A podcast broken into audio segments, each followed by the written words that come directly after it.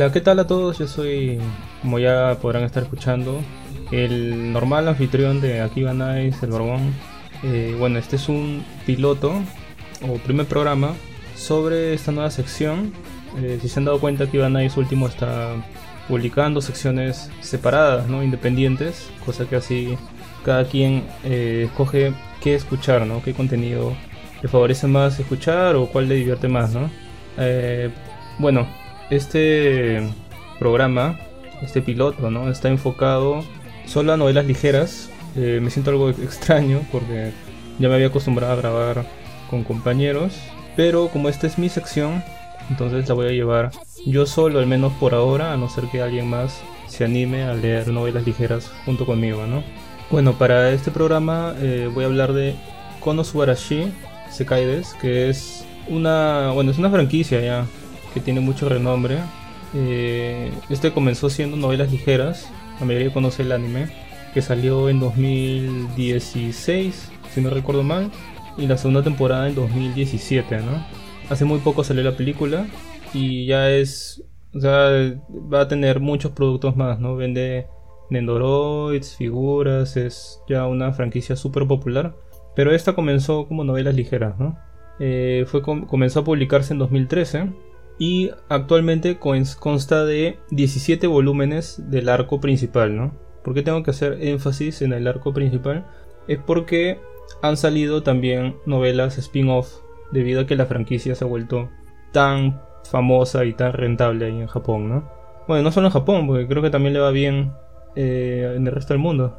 Aunque ya esos números no los tengo, pero sí sé que tiene una popularidad muy grande también fuera de Japón, ¿no? bueno, estos tienen 17 volúmenes. Eh, el primero publicado en 2013 y el último que salió a fines de este año, acaba de ser muy poquito. No, bueno, a fines de este año para nosotros salió la traducción al inglés. En Japón salió en mayo de 2020. Y aparte de eso tiene spin-off, ¿no? Eh, tiene un spin-off centrado en Megumin, que viene a ser como una precuela de las novelas del arco principal de Konosubarashi, que viene a ser Konosubarashi Sekai ni Bokuen O, que estos están centrados en Megumin, ¿no? Y todo, toda la aventura que tiene antes de conocer al grupo de Kazuma, que viene a ser el protagonista de la saga principal, ¿no? De ahí también está el otro spin-off, que es Konosubarashi Sekai ni Bokuen O, que este viene a ser una secuela este Soku, Soku, ajá, con el, término Soku, viene a ser una secuela de justamente esa precuela de Megumin. Y luego también está Kono Kamen no Akuma ni Sodan, o que viene a ser mm, otro spin-off centrado en un villano carismático de, de Konosuba también, ¿no? Y por último están el spin-off eh, centrado en Dust. Eh, Dust es un personaje muy importante eh, que tiene bastante importancia en las novelas de Konosuba, pero por algún motivo fue obviado y reducido a un papel muy secundario en, la parte animada, ¿no? Bueno, él, tiene su propio spin-off, ¿no? Eh, bueno, comentar diferencias, ¿no? Hay diferencias, ya como se estarán dando cuenta. Eh, este personaje Das, ¿no? Sale también en la, sale también en la serie, si recuerdan bien, sale en ese capítulo donde se van a esta especie de, de bar, ¿no? Donde están los sucubos. Ahí sale por un momento. Eh, tiene como que subtramas, tiene capítulos dedicados a este personaje en la saga principal. Y tiene cierta relevancia que me extraña mucho de por qué la hayan sacado del anime de esa forma, ¿no? Yo supongo que para intentar animar lo más importante dejan cosas fuera, ¿no? Que, que siempre pasa, yo he leído las novelas y sí existen ciertas diferencias entre la versión animada y la versión este, de la novela. Algunas eh, que quedaron fuera eh, fueron por bien y otras que me hubiese gustado ver animadas porque me parecieron situaciones bastante graciosas, ¿no? Bueno, ¿de qué va Konosubarashi si no has visto el anime, no conoces nada de esta franquicia y, quieres saber más, ¿no? Bueno, eh, Konosuba es, es una novela del género Isekai, ¿no? Pero eh, abarca comedia, eh, comedia, echi, eh, término harem, ¿no? ¿qué, ¿qué, hace tan diferente a Konosuba a un Isekai más, ¿no? Bueno, posiblemente la diferencia sea de que esta es una deconstrucción, ¿no? Del género Isekai. Se burla, es una parodia de, justamente este género, ¿no? entonces, Kazuma, que viene a ser un personaje, si no recuerdo mal, creo que tiene 16 años, creo que sí, creo que 16, creo que 15 años cuando llega a este universo después de morir de una forma patética.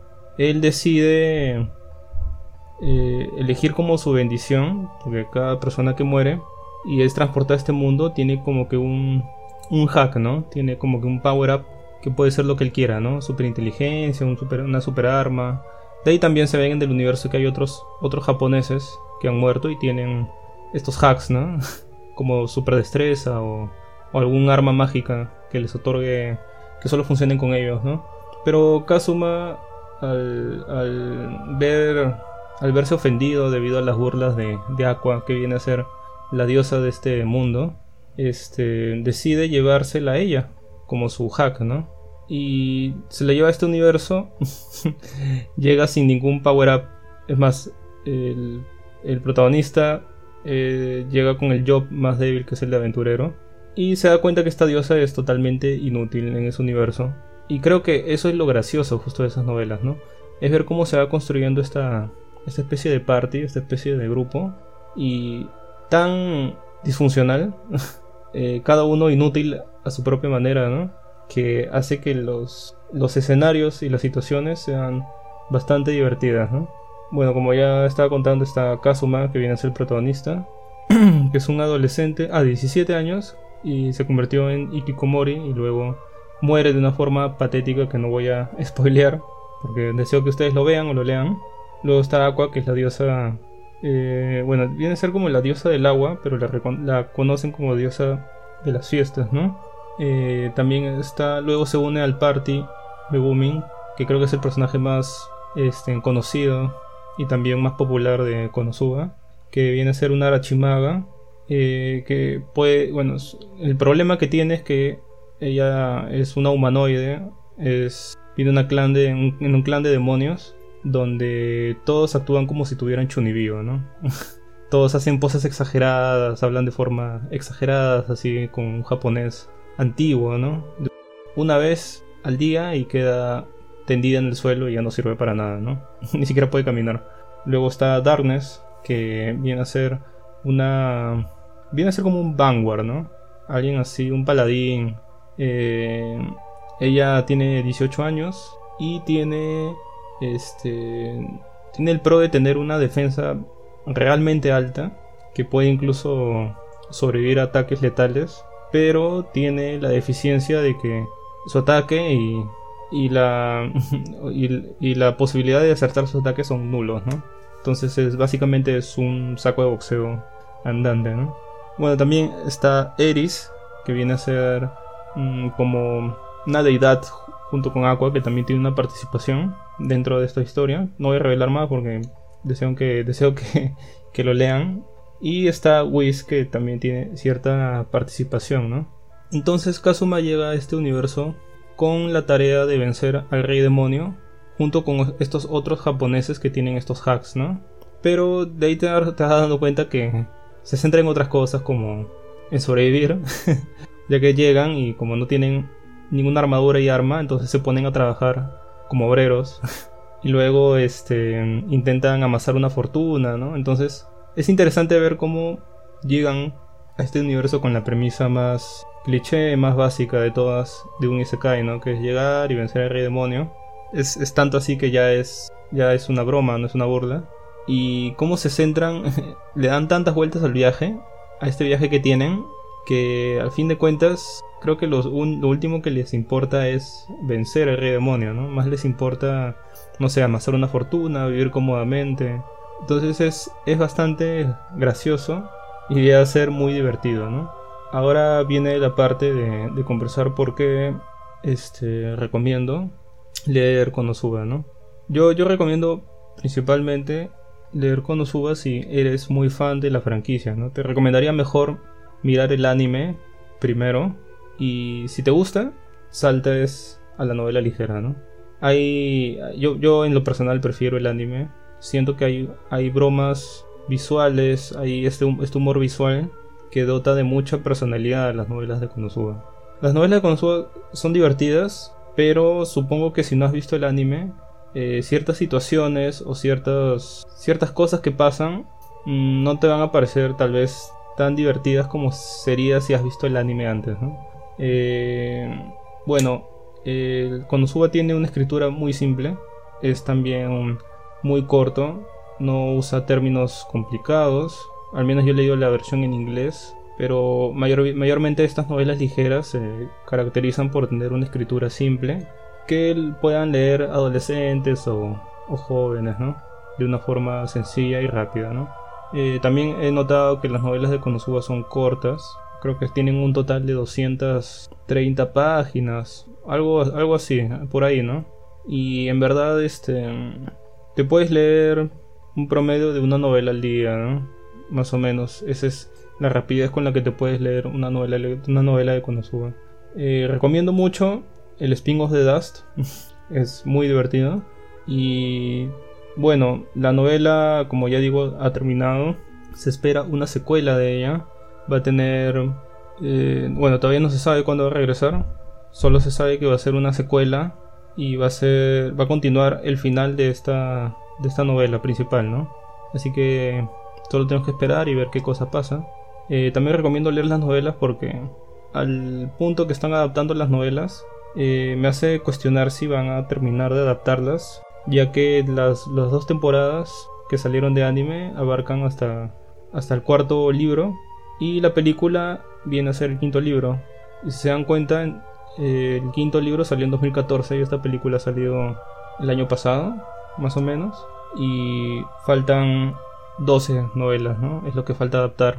Da como para, no sé, tres temporadas. Entonces veremos si, si de repente las terminan de animar, porque mayormente novelas ligeras siempre quedan al aire algunas novelas o, o simplemente se dejan de animar y es producto para promocionar estas novelas, ¿no? Así que ya saben chicos, este, muy recomendado Konosuba si quieren una lectura divertida, si quieren distraerse un poco, si quieren pasarla bien, ¿no? Si quieren reírse un poco, recomendada tanto la novela como el anime. Así que bueno, yo soy el Borbón, me despido. Espero que les haya gustado este piloto. Se me ha hecho muy muy difícil eh, poder hablar solo, ya que estoy acostumbrado a grabar con grupos ya desde hace mucho.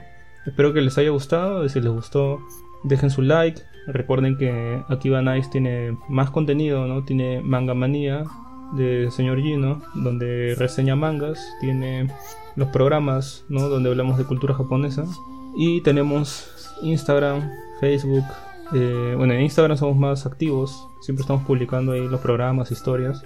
Y también tenemos un Patreon, que este, esto va a ser eh, algo, algo que no había conversado, pero es una sorpresa las personas que entren al Patreon van a tener también la posibilidad, este es un añadido para el Patreon, van a tener la posibilidad de, de elegir qué novela ligera puedo reseñar a futuro, ¿no? Yo sé que de repente a algunos les puede entrar el morbo de pagar simplemente por reseñar, no sé, Hero Manga o, o, algo así, ¿no? Una de esas basuras, ¿no? Pero ya depende totalmente de ustedes.